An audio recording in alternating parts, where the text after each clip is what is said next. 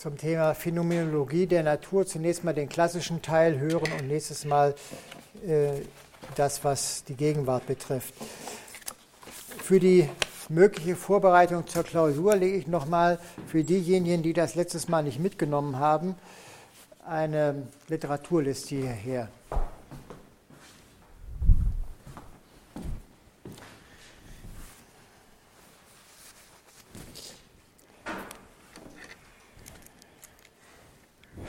Also zum Thema Phänomenologie der Natur.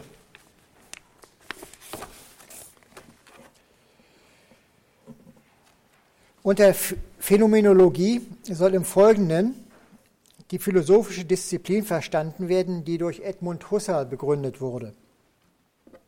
Sie ist ein Typ verwissenschaftlichter Philosophie, die gerade als solche, das heißt durch ihr methodisches Vorgehen im Prinzip die Möglichkeit bietet, sie von den großen Philosophen zu lösen und zu einem kollektiven Forschungsprogramm zu machen.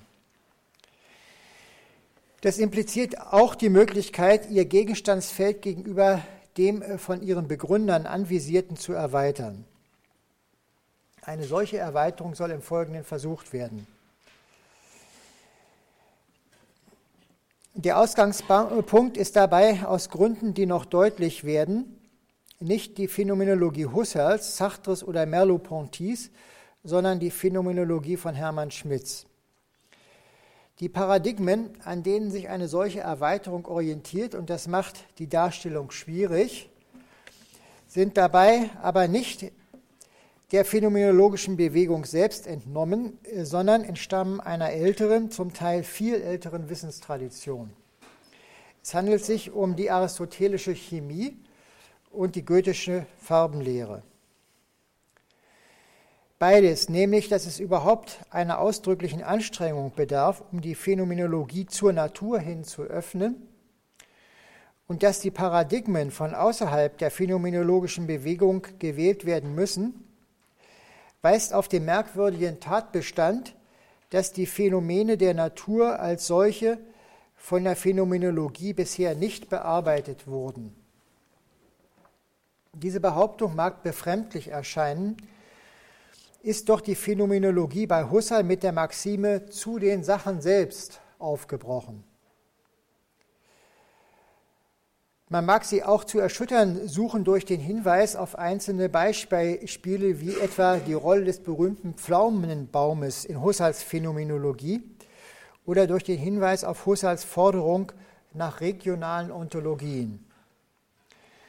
Aber einerseits sind solche regionalen Ontologien nicht zustande gekommen, jedenfalls nicht für die Regionen des natürlich Seienden, etwa des Organischen oder des Wetters. Dagegen wurden sie ausgearbeitet, etwa für die Bereiche der Lebenswelt und der Mathematik.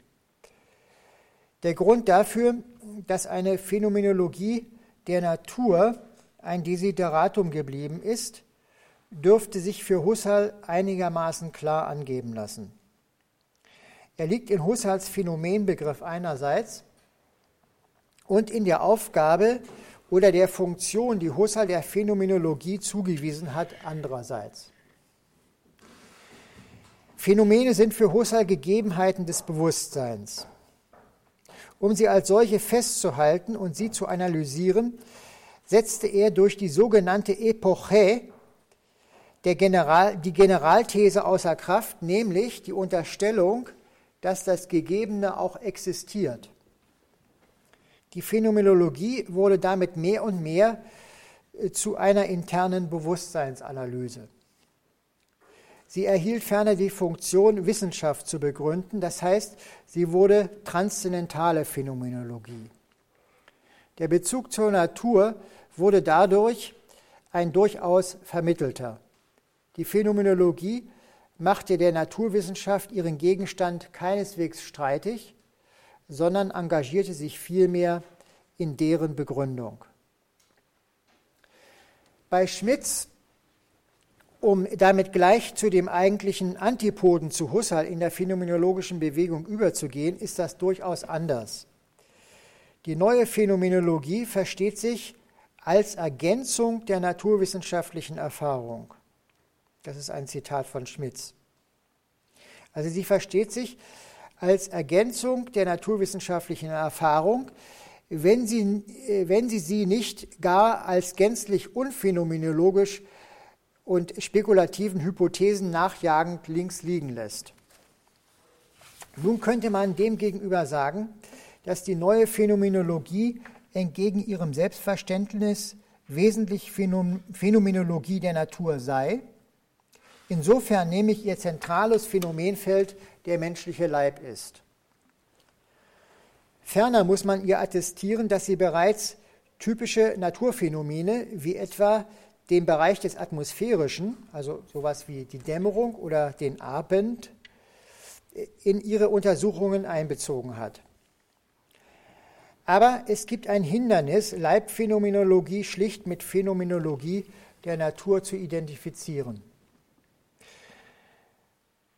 Man kann das ausdrücken, indem man sagt, das, was den Leib zur Natur macht, das Kreatürliche, komme in dieser Phänomenologie gar nicht vor.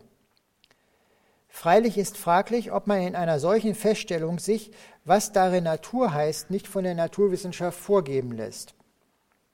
Natürlich kann man diesem Argument ausweichen, indem man sich nicht auf ein wissenschaftliches, sondern auf ein lebensweltliches Verständnis von Natur beruft, nachdem die Natürlichkeit des Menschen vor allem in seinen Lebensvollzügen wie Essen, Schlafen, Sexualität usw. So zu suchen ist und in seiner Abhängigkeit von Wind und Wetter und seiner Angewiesenheit auf Nahrung spürbar wird. Ich werde später an, diesen, an diese Argumentationsfigur anknüpfen. Es lässt sich aber noch ein systematischer Grund dafür angeben, dass die Leibphänomenologie von Hermann Schmitz nicht eigentlich Phänomenologie der Natur ist und sein kann. Ist für Husserl Phänomen das im Bewusstsein gegebene, so für Schmitz das im leiblichen Spüren gegebene. Dieser Ausdruck das im leiblichen Spüren Gegebene ist allerdings problematisch, denn genau genommen ist das leibliche Spüren und das darin Gegebene nicht zu trennen, weil was im leiblichen Spüren gespürt wird, dieses Spüren selbst ist. Leibliches Spüren enthält grundsätzlich eine mehr oder weniger implizite Reflexivität. Spüren ist sich spüren. Eine Leibesinsel etwa, eine ein für die neue Phänomenologie typisches Phänomen ist das räumlich regional ausgebreitete Sich-Spüren selbst. Man kann die Situation auch in Schmidtscher Terminologie so ausdrücken, dass die Phänomenologie des Leibes methodisch wesentlich vor der Emanzipation der Person anzusiedeln ist. Das zeigt sich auch darin, dass der leibliche Raum wesentlich kein Äußeres kennt. Die, die Rede von Natur setzt aber eine solche Emanzipation der Person voraus. Mit dieser Feststellung befinden wir uns auf einem Wege, Natur und Natürlichkeit jedenfalls für unseren Zusammenhang definitorisch festzulegen. Von Natur soll geredet werden, wo einem Subjekt etwas in seinem Dasein als unverfügbar entgegentritt. Das kann auch die eigene Natur qua Leib sein. Auch die eigene Natur tritt dem Subjekt als unverfügbar entgegen. Sie ist aber gleichwohl die eigene, insofern ich von ihr unausweichlich betroffen bin und sogar mich selbst in meinem Dasein hier und jetzt mich von ihr unabhängig, äh, mich von ihr abhängig erfahre. Also ich wiederhole das nochmal. Sie ist gleichwohl die eigene, insofern ich von ihr unausweichlich betroffen bin und sogar mich selbst in meinem Dasein hier und jetzt von ihr unabhängig erfahre. Wieder falsch, von ihr abhängig erfahre. Die Natur ist das, was mich ausmacht. Phänomenologie des Leibes wäre also genau nur dann zugleich Phänomenologie der Natur, wenn sie in einer Situation partieller Distanzierung vom Leib und das heißt auch partieller Vergegenständlichung betrieben wird. Das heißt, sie müsste in Schmidtscher Terminologie gesprochen eine Phänomenologie des körperlichen Leibes sein. Damit zeichnet sich schon ab, dass die Phänomenologie der Natur ein Balanceakt sein könnte und vielleicht mit einer unreinen Methode betrieben werden muss. Nun aber zu den Paradigmen einer Phänomenologie der Natur, und zwar also Aristoteles und Goethe.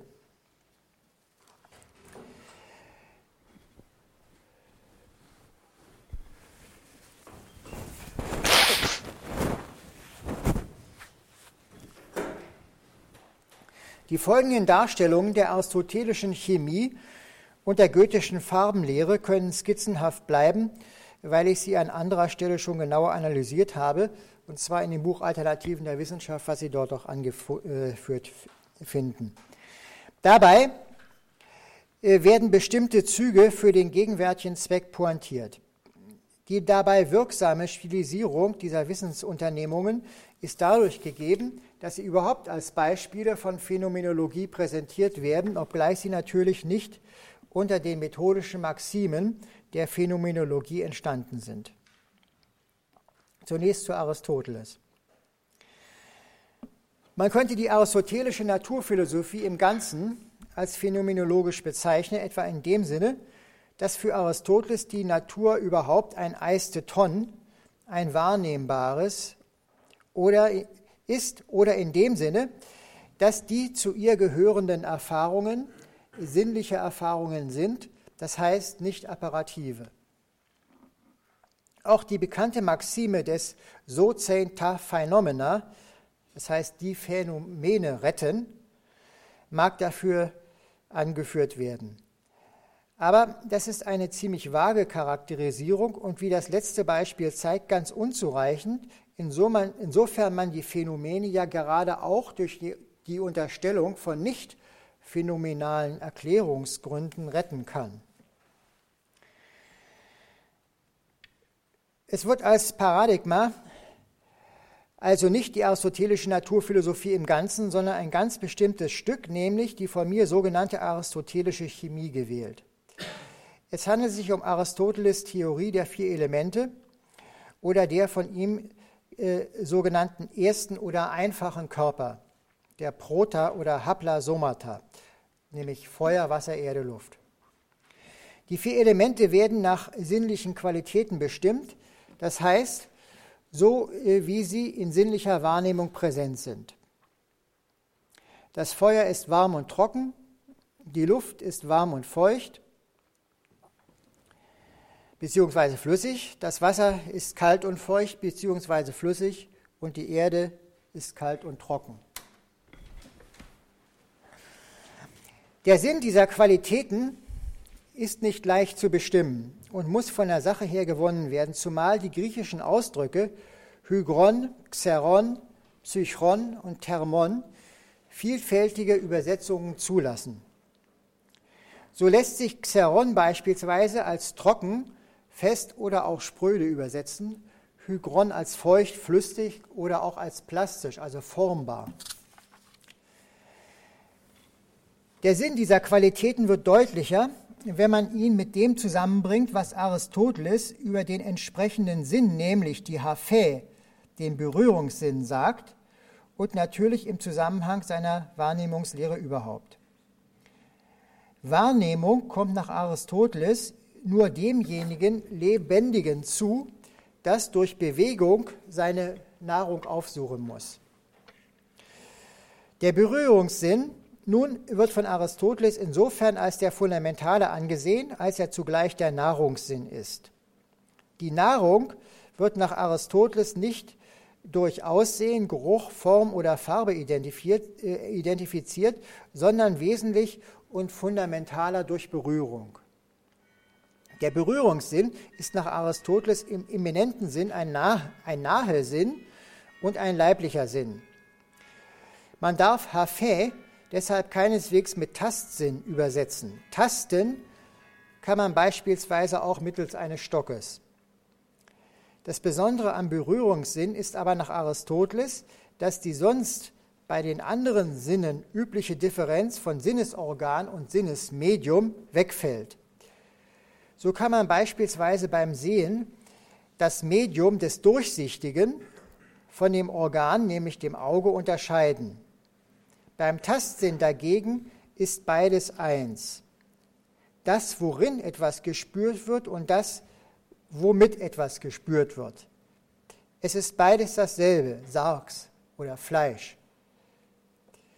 Die Identifizierung von Nahrung geschieht im Spüren des eigenen, des leiblichen Mangels. Die Nahrung wird durch Durst und Hunger identifiziert. Der Durst ist das Bedürfnis nach Flüssigem und Kühlem und der Hunger das Bedürfnis nach Festem und, Festem und Warmem. Hunger und Durst erschließen also die Natur als Nahrung und zwar nach den Kategorien warm, kalt, feucht, trocken.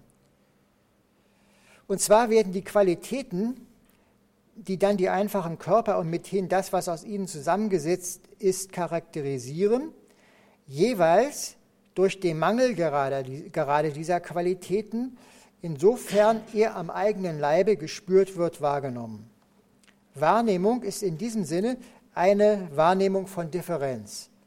Kühle wird durch Hitze wahrgenommen, Feuchtigkeit durch Trockenheit und so weiter. Für Aristoteles Wahrnehmungslehre im Allgemeinen gilt, dass die Wahrnehmung als eine gemeinsame Wirklichkeit des Wahrnehmenden und des Wahrgenommenen anzusehen ist. Das Zusammentreffen von etwas, das wahrnehmen kann, also dem Ästhetikon, und etwas, das wahrgenommen werden kann, dem Aestheton, schließt sie zu einer gemeinsamen Wirklichkeit zusammen, die ihre jeweiligen Potentialitäten in bestimmter Weise anregt. Dieser Unterschied zwischen Möglichkeit und Wirklichkeit, zwischen Dynamis und Energeia, ist für Aristoteles Theorie der vier Elemente als Phänomenologie der Natur verstanden entscheidend. Aus ihr folgt nämlich, dass die vier Grundqualitäten warm, kalt, feucht, trocken, die in der sinnlichen Wahrnehmung entdeckt wurden, Potenzen bezeichnen, die in anderen Konstellationen auch eine andere Wirklichkeit haben können.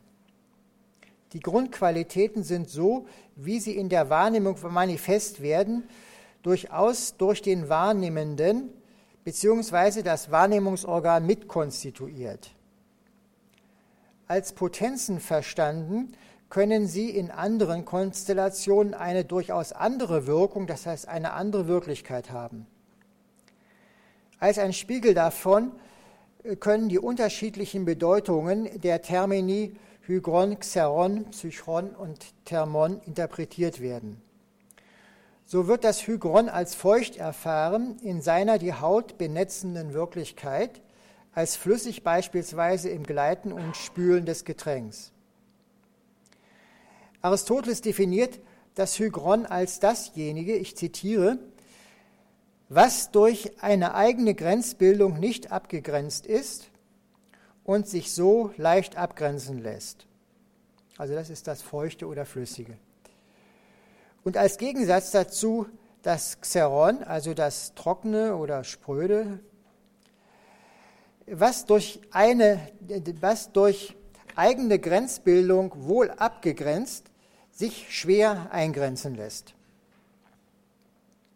An diesen Definitionen erkennt man bereits, dass Aristoteles bei der sinnlichen Erschließung der Qualitäten von Substanzen keineswegs bloß an die im Wesentlichen passiven Modi der Wahrnehmung denkt. Die Ausdrücke abgrenzen oder eingrenzen verweisen bereits auf eine formende Praxis, genauer auf Poiesis und damit auf Erfahrungen handwerklichen Herstellens. In seiner Schrift Meteorologie Viertes Buch gibt Aristoteles eine lange Liste solcher Qualitäten von Substanzen, die sinnlich erfahren werden, aber erst in einer aktiven Auseinandersetzung mit ihnen. Ich zitiere nur den Anfang dieser Liste, um einen Eindruck davon zu vermitteln, welcher Art diese Qualitäten sind. Aristoteles sagt, eine Substanz ist zu verfestigen oder nicht zu verfestigen, zu schmelzen oder nicht zu schmelzen, durch Hitze zu erweichen oder nicht zu erweichen. Sie kann Feuchtigkeit aufnehmen oder nicht aufnehmen. Sie ist zu biegen oder nicht zu biegen. Sie ist zu brechen oder nicht zu brechen. zu zersplittern oder nicht zu zersplittern und so weiter. Eine lange Liste. Wir nennen solche Prädikate, die erst durch bestimmte Einwirkung manifest werden, heute Dispositionsprädikate. Für die aristotelische Wahrnehmungslehre bzw. Theorie der Elemente muss man allerdings sagen, dass auch die Grundqualitäten warm, kalt, feucht, trocken Dispositionsprädikate sind, nämlich Potenzen, die im Spüren von Hunger und Durst in bestimmter Weise manifest werden. Die Unterscheidung von Möglichkeit und Wirklichkeit erlaubt Aristoteles, nun die Grundqualitäten als Potenzen zu interpretieren, die sich auch in Wechselwirkung mit anderen Substanzen in bestimmter Weise manifestieren, das heißt eine bestimmte Wirkung oder Wirklichkeit zeigen. Hier geht es vor allem um die Rolle der Grundqualitäten zur Ermöglichung von Verbindungen. Die vier Elemente werden ja deshalb als erste Substanzen oder als einfache Körper bezeichnet, weil sie zugleich die Basis sind zum Aufbau weiterer Substanzen, die durch ihre Verbindung zustande kommen. Hier wirken sich die Grundqualitäten als Potenzen aus, die Verbindungen ermöglichen. So heißt es etwa von der Grundqualität warm und kalt, von den Grundqualitäten warm und kalt. Ich zitiere, warm ist das, was Gleichartiges zusammenbringt, Kalt ist das, was in gleicher Weise das Verwandte und das nicht Gleichartige zusammentreibt und zusammenbringt. Dem Feuchten kommt im Sinne seiner plastischen Potenz im Zusammenspiel mit einer formgebenden Potenz eine besondere Funktion in der Bildung von Verbindungen zu. Es schafft den Zusammenhalt oder die Kontinuität. So schreibt Aristoteles vom Wasser als einem der Repräsentanten des Feuchten bzw. Flüssigen. Ich zitiere: Wasser aber muss in jeder Substanz enthalten sein, weil das Zusammengesetzte ja abgegrenzt werden muss und von den einfachen Körpern das Wasser allein gut abgrenzbar ist und auch die Erde ohne das Feuchte nicht zusammenbleiben könnte, vielmehr ist dieses ja das Zusammenhaltende. Zum Abschluss dieser Skizze der aristotelischen Elementenlehre muss noch auf einen wichtigen Zug hingewiesen werden. Die Elementenlehre und auch die Lehre von den vier Grundqualitäten hat ja vor Aristoteles schon eine relativ lange Tradition. Das heißt, sie geht auf Empedokles zurück und die hippokratische Ärzteschule. Das Entscheidende ist, dass Aristoteles sie in gewisser Weise theoretisiert, das heißt eine systematische Einheit und Geschlossenheit in diese Elementenlehre hineinbringt bzw. in ihr erkennt. Diese Einheit beruht auf dem Prinzip der Kombinatorik. Die vier Grundqualitäten ergeben in ihren vier möglichen Kombinationen die vier Elemente. Noch einmal, das Feuer ist warm und trocken, die Luft ist warm und feucht, das Wasser ist kalt und feucht und die Erde ist kalt und trocken.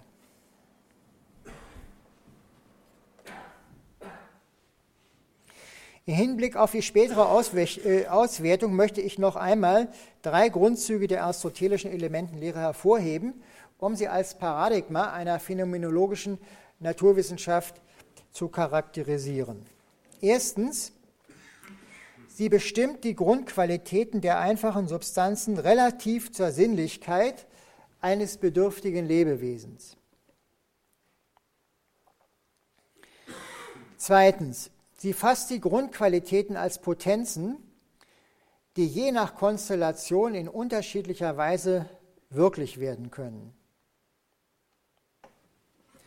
Drittens, sie erkennt in dem von ihr untersuchten Phänomenbereich eine systematische Einheit.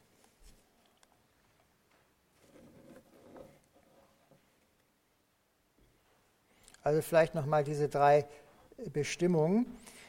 Also sie bestimmt die Grundqualitäten der einfachen Substanzen relativ zur Sinnlichkeit eines bedürftigen Lebewesens. Zweitens, sie fasst die Grundqualitäten als Potenzen, die je nach Konstellation in unterschiedlicher Weise wirklich werden können. Drittens, sie erkennt in dem von ihr untersuchten Phänomenbereich eine systematische Einheit. Also das ist diese kombinatorische Einheit. Jetzt also zu Goethe. Im Folgenden soll die goethische Farbenlehre als Paradigma phänomenologischer Naturwissenschaft dargestellt werden. Das bedeutet auch hier eine Stilisierung, schon allein in dem Sinne, dass die Farbenlehre aus dem Ganzen der goethischen Wissenschaft herausgenommen wird. Von der goethischen Wissenschaft ist sicher in allen ihren Teilen etwas für eine Phänomenologie der Natur zu lernen.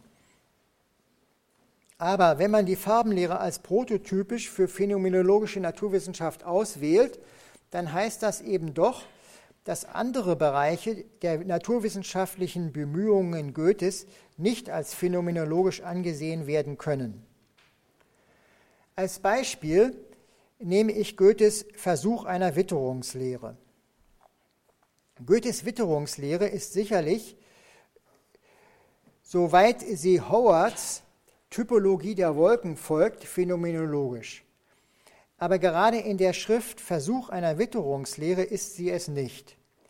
Hier werden als Grunddaten einer Witterungskunde Barometerstände und Thermometerstände und ihre relativen Kurvenverläufe angesehen, das heißt apparative Daten, nicht sinnliche.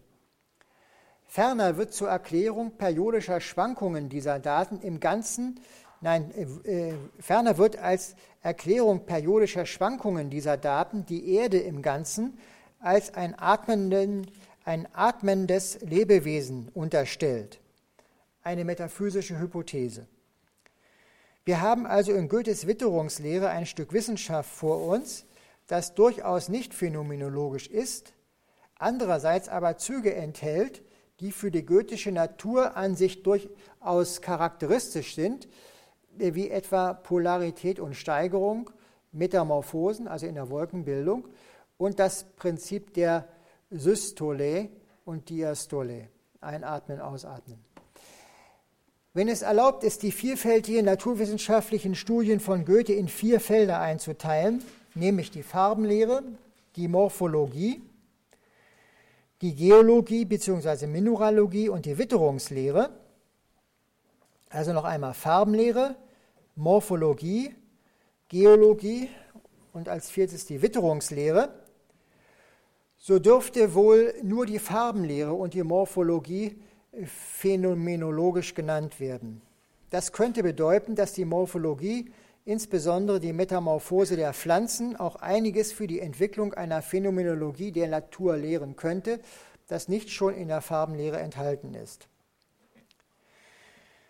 Wenn goethische Naturwissenschaft nicht mit Phänomenologie der Natur identifiziert werden kann, so ebenso wenig mit goetheanistischer Naturwissenschaft. Diesen Unterschied zu markieren ist besonders deshalb wichtig, weil unter dem Titel Goetheanistischer Naturwissenschaft ein Feld naturwissenschaftlicher Studien in unserem Jahrhundert lebendig ist, das sich ebenfalls in Anlehnung an Goethe und Wiederaufnahme goethischer Bemühungen entwickelt hat, ohne mit goethischer Wissenschaft identifiziert werden zu können. Ich meine die naturwissenschaftlichen Forschungen, die im Bereich der Anthroposophie durchgeführt worden sind. Goetheanistische Naturwissenschaft unterscheidet sich von goethischer dadurch, dass gewisse metaphysische Vorstellungen von Rudolf Steiner, insbesondere die Theorie von den verschiedenen Leibern, also siderischer Leib und Astralleib und so weiter, in ihnen eine erklärende Funktion haben.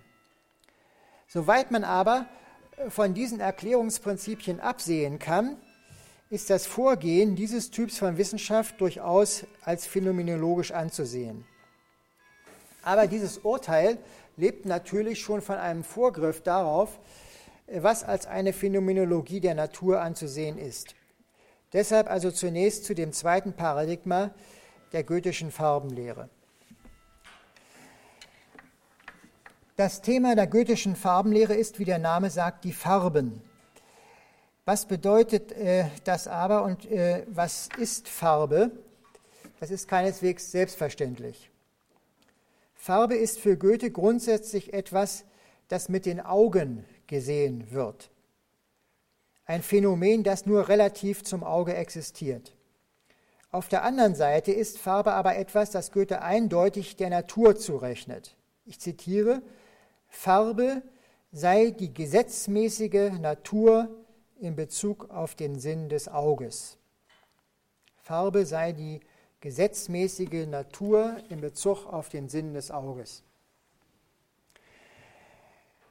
Goethe hat keine anatomischen oder physiologischen Untersuchungen zum Auge als einem Organ durchgeführt. Gleichwohl ist unzweifelhaft, dass er in dieser Definition mit Sinn des Auges nicht eine transzendentale Instanz bezeichnet, die für Farbphänomene konstitutiv sei, sondern, sondern das Auge selbst zur Natur rechnet und es in seiner Mitproduktivität als Bedingung der Erscheinung von Farbe benennt. Das Auge entspricht in dieser Hinsicht dem Licht und Goethe kann insofern die alte empedokleische oder dann später Neuplaton neuplatonische Lehre der Erkenntnis des Gleichen durch Gleiches in den berühmten, in seinen berühmten Versen aufnehmen. Wäre nicht das Auge sonnenhaft, wie könnten wir das Licht erblicken? Wäre nicht das Auge sonnenhaft, wie könnten wir das Licht erblicken? Da Farben Phänomene relativ zum Sinn des Auges sind, ist es konsequent, wenn Goethe seine Farbenlehre mit der Untersuchung der sogenannten physiologischen Farben, das heißt der farbigen Schatten und Nachbilder, in seinem Hauptwerk der Farbenlehre beginnt. Biografisch ist ihm freilich deren Bedeutung erst allmählich aufgegangen und sie erscheinen erst im dritten Stück der Beiträge zur Optik.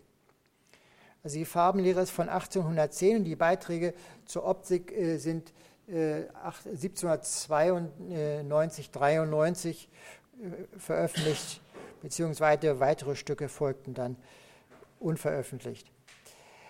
Die Charakteristika der goethischen Farbenlehre möchte ich nun unter drei Stichworten, nämlich Empirie, Theorie und Pragmatik, skizzieren. Zunächst zur Empirie. Goethes Empirie wird in der Farbenlehre weitgehend von freier, von freier Beobachtung getragen. Die Phänomene, die ihn interessieren, werden häufig im lebensweltlichen Kontext entdeckt und auch in diesem belassen und weiterhin als solche, als Instanzen behandelt. Das gilt beispielsweise für Goethes Entdeckung der farbigen Schatten auf einer Brockenwanderung im Winter. Zu der freien Beobachtung tritt dann aber der Versuch, für den Goethe eine eigene Methodologie entwickelt hat. Der Versuch ist eine Praxis des Erscheinenlassens. Goethe bezeichnet ihn auch als Vermittler von Objekt und Subjekt. Das ist äh, der Titel einer wichtigen Schrift von ihm. Der Versuch als Vermittler von Objekt und Subjekt. In der Versuchspraxis werden vom Subjekt Bedingungen arrangiert, unter denen das interessierende Phänomen hier die Farbe erscheint.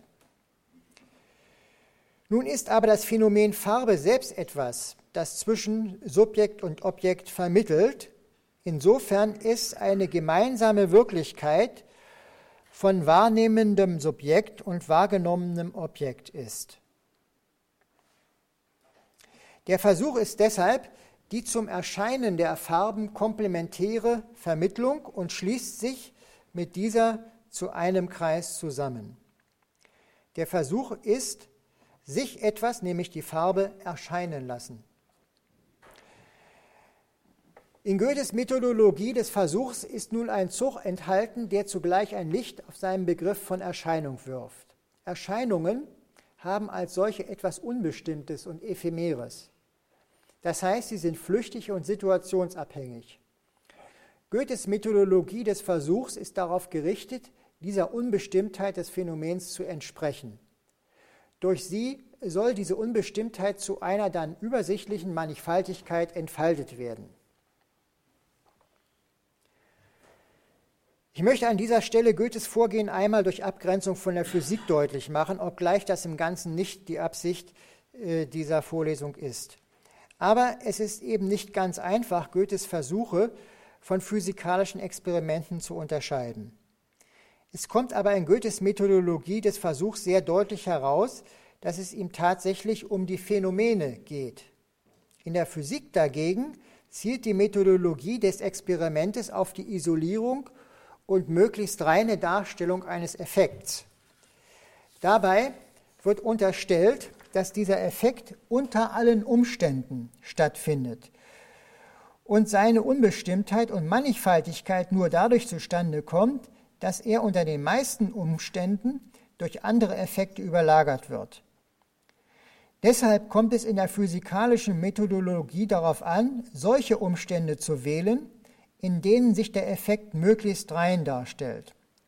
So existiert beispielsweise für Newton selbstverständlich der Effekt der diversen Refrangibilität an einem brechenden Medium, in einem brechenden Medium unter allen Umständen, also auch dann, wenn sich eine Farberscheinung gar nicht ausmachen lässt. Er ist aber am besten zu studieren, wenn man einen eng begrenzten Lichtstrahl erzeugt. Die erste Maxime goethischer Methodologie ist also die Vermannigfaltigung. Sie geschieht durch eine Variation der Bedingungen des Erscheinens und sie zielt auf eine Orientierung in dem durch die Variation entfalteten Phänomengebiet.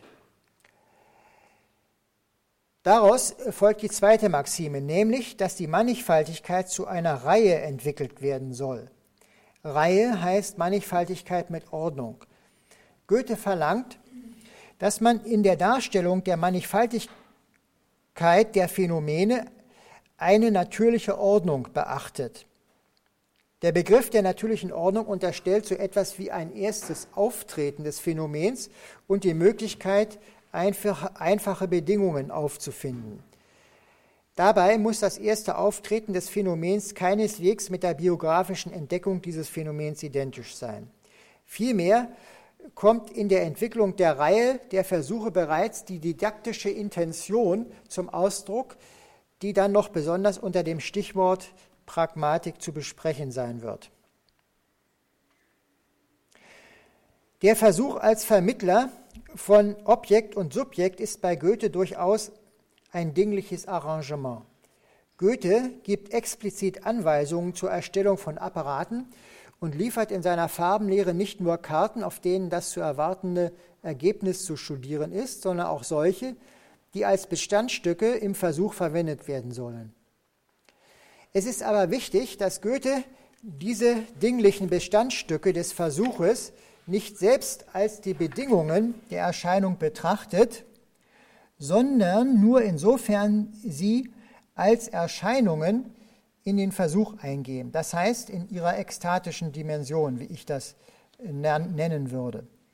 Insofern sind die Bedingungen, um deren Variation es Goethe im Versuch geht, nicht etwa Prisma oder Wasser oder Glas oder dergleichen, sondern sie sind vom Typus, Typus Licht, Finsternis, Trübe.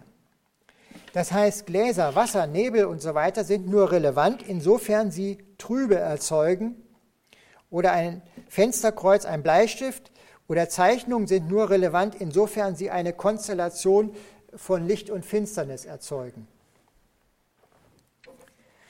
Mit der Dreiheit Licht, Finsternis, Trübe haben wir bereits die Ebene der Theorie erreicht.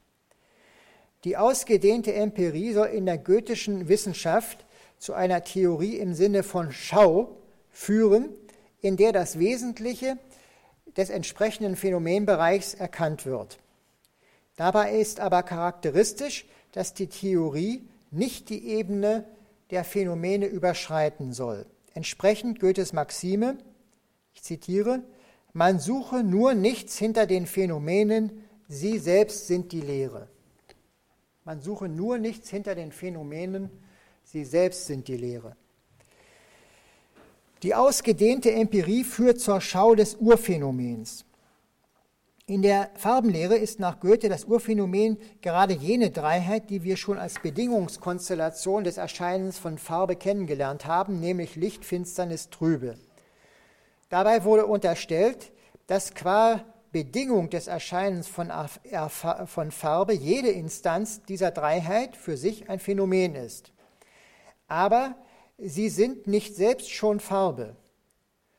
Das wirft die Frage auf, in welchem Verhältnis das Urphänomen sich zur Mannigfaltigkeit der Phänomene eines Bereiches verhält. Die Antwort ist, das Urphänomen wird zwar aus Elementen gebildet, die Phänomene sind, aber es selbst ist nicht ein solches Phänomen. Vielmehr erscheint es nur jeweils als ein Beispiel in der Mannigfaltigkeit der Phänomene eines Bereiches. Das heißt, die Konstellation von Licht, Finsternis und Trübe, die zusammen Farbe ausmacht, erscheint jeweils nur als eine bestimmte Farbe. Umgekehrt enthält jede Farbe in sich die Konstellation von Licht, Finsternis und Trübe, welche aber in ihr nur durch die Variation der Bedingungen des Erscheinens entdeckt werden kann.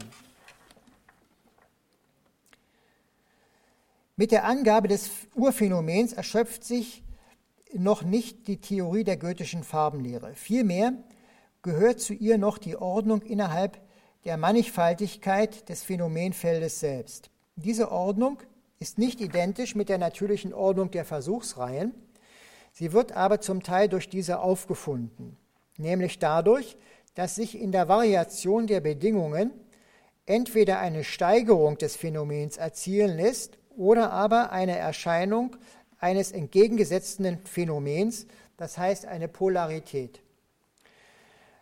So erscheint, die Bedingung, äh, so erscheint durch die Bedingung der Trübe an der Finsternis zunächst, wie Goethe sagt, es erscheint also durch die Trübe an der Finsternis zunächst das Blau, während an der Helligkeit zunächst das Gelb erscheint.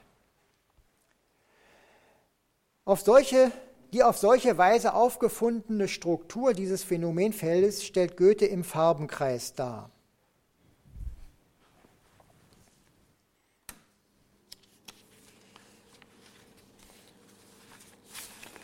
Mal sehen.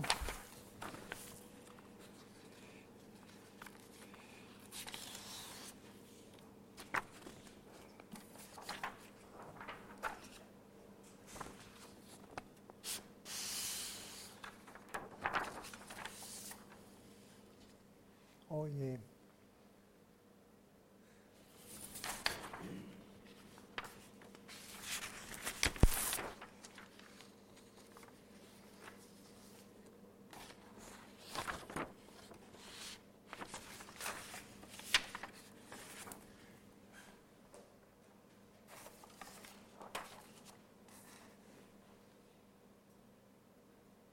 ah das geht einigermaßen.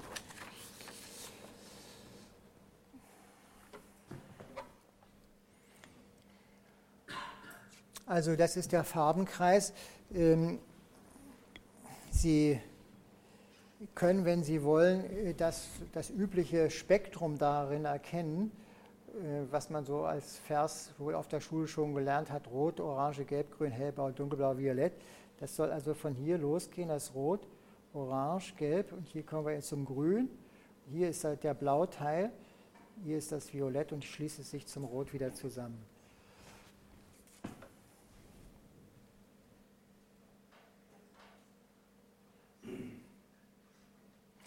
Dieser Kreis ist nicht insofern ein Kreis, als er etwa eine in sich zurücklaufende kontinuierliche Wandlung repräsentierte oder auch einen gleichmäßigen Abstand von einem Mittelpunkt.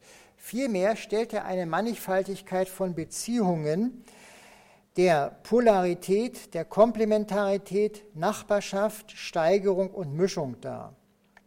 Die beiden Grundfarben Blau und Gelb steigern sich entsprechend über Violett und Orange zum Purpur und mischen sich andererseits zum Grün. Also Blau und Gelb steigert sich über Violett zum Purpur, Rot und das Gelb über Orange ebenfalls. Und in der Mitte mischen sie sich zum Grün. Ihnen stehen im Farbenkreis jeweils ihre Komplementärfarben, dem Blau das Orange und dem Gelb das Violett gegenüber. und sie treten über ihre Nachbarschaftsverhältnisse als charakteristische oder charakterlose Farbkombinationen zueinander in Beziehung.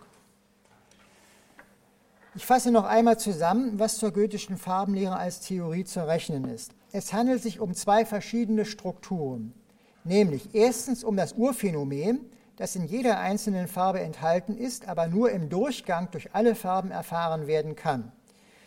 Und es handelt sich zweitens um die strukturelle Ordnung, die in der Gesamtheit der Mannigfaltigkeit der Farben in ihrer Wechselbeziehung gegeben ist. Erstere enthält die Strukturelemente Licht, Finsternis, Trübe, letztere die Strukturelemente Polarität, Steigerung, Entgegensetzung und Nachbarschaftsverhältnisse. Ähm, nein, Entgegensetzung hätte ich sagen müssen, Komplementarität, Komplementarität und Nachbarschaftsverhältnisse. Ich komme damit zur dritten Charakterisierung der goethischen Farbenlehre, nämlich ihrer Pragmatik. Mit Pragmatik seien diejenigen Charakteristika der Farbenlehre zusammengefasst, die die Praxis der Wissenschaft betreffen. Es geht also nicht um deren Anwendung, die unter ein weiteres Stichwort etwa Poetik zu stellen wäre, hier aber nicht besprochen werden soll. Die Pragmatik, unter Pragmatik sind alle jene Momente der goethischen Farbenlehre zusammenzufassen, die den Bezug zu demjenigen, der mit den Farben umgeht, ausmachen. Dass dieser Bezug wesentlich zum Phänomen Farbe gehört, ergab sich ja schon aus der oben angegebenen Definition, dass Farbe die gesetzmäßige Natur in Bezug auf den Sinn des Auges sei. Zur Pragmatik gehören also alle diejenigen Teile der Farbenlehre, die die Charakteristik des Phänomens, das heißt seiner wissenschaftlichen Darstellung in Hinblick auf seinen Subjektpol ausmachen. Dieses sind nach den Titeln der Teile von Goethes Werk Farbenlehre die sinnlich-sittliche Wirkung der Farben und die Materialien zu einer Geschichte der Farbenlehre. Ferner betrifft die Pragmatik auch die Art der Darstellung sowohl von Empirie und Theorie, nämlich unter dem Titel Didaktik. Er nennt ja seinen ersten Teil, nennt er ja Didaktik, nicht also Empirie oder Theorie. Der Titel Didaktik, unter den Goethe sowohl den empirischen als auch den theoretischen Teil seiner Farbenlehre stellt, bedeutet, dass die dort anzutreffenden Sätze genau genommen nicht Aussagen über Tatsachen sind, sondern Anleitungen, die genannten Phänomene selbst aufzusuchen und die für die Theorie notwendige Schau selbst zu erreichen.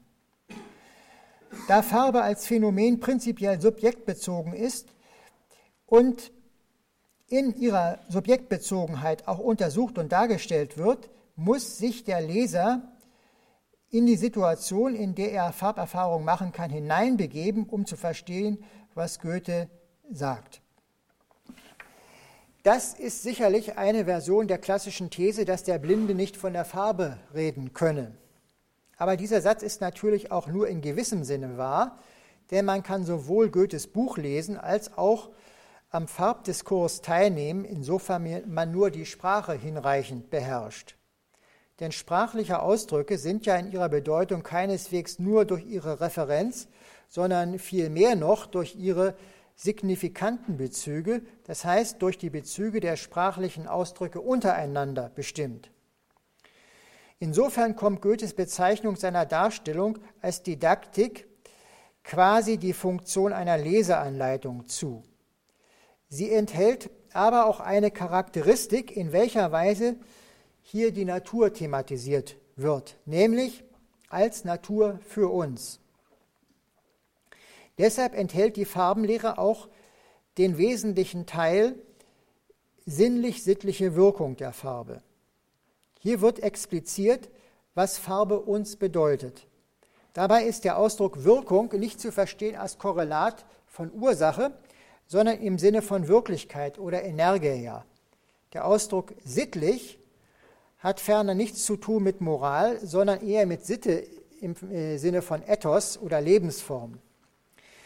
Es geht also in dem entsprechenden Abschnitt um die Wirklichkeit, die den Farben zukommt, insofern sie in Lebensformen ihre Bedeutung haben.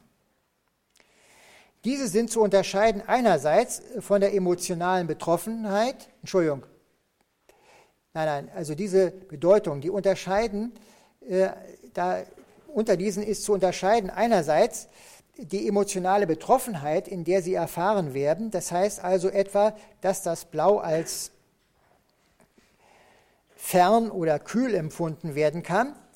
Dann handelt es sich, wie ich sagen würde, um die synästhetischen Charaktere der Farben oder aber um die Bedeutung, die ihnen aufgrund gesellschaftlicher Konvention zugeordnet wird, dann handelt es sich, wie ich sagen würde, um die gesellschaftlichen Charaktere von Farben. Also hier ist an sowas wie Trauerfarbe und dergleichen zu denken.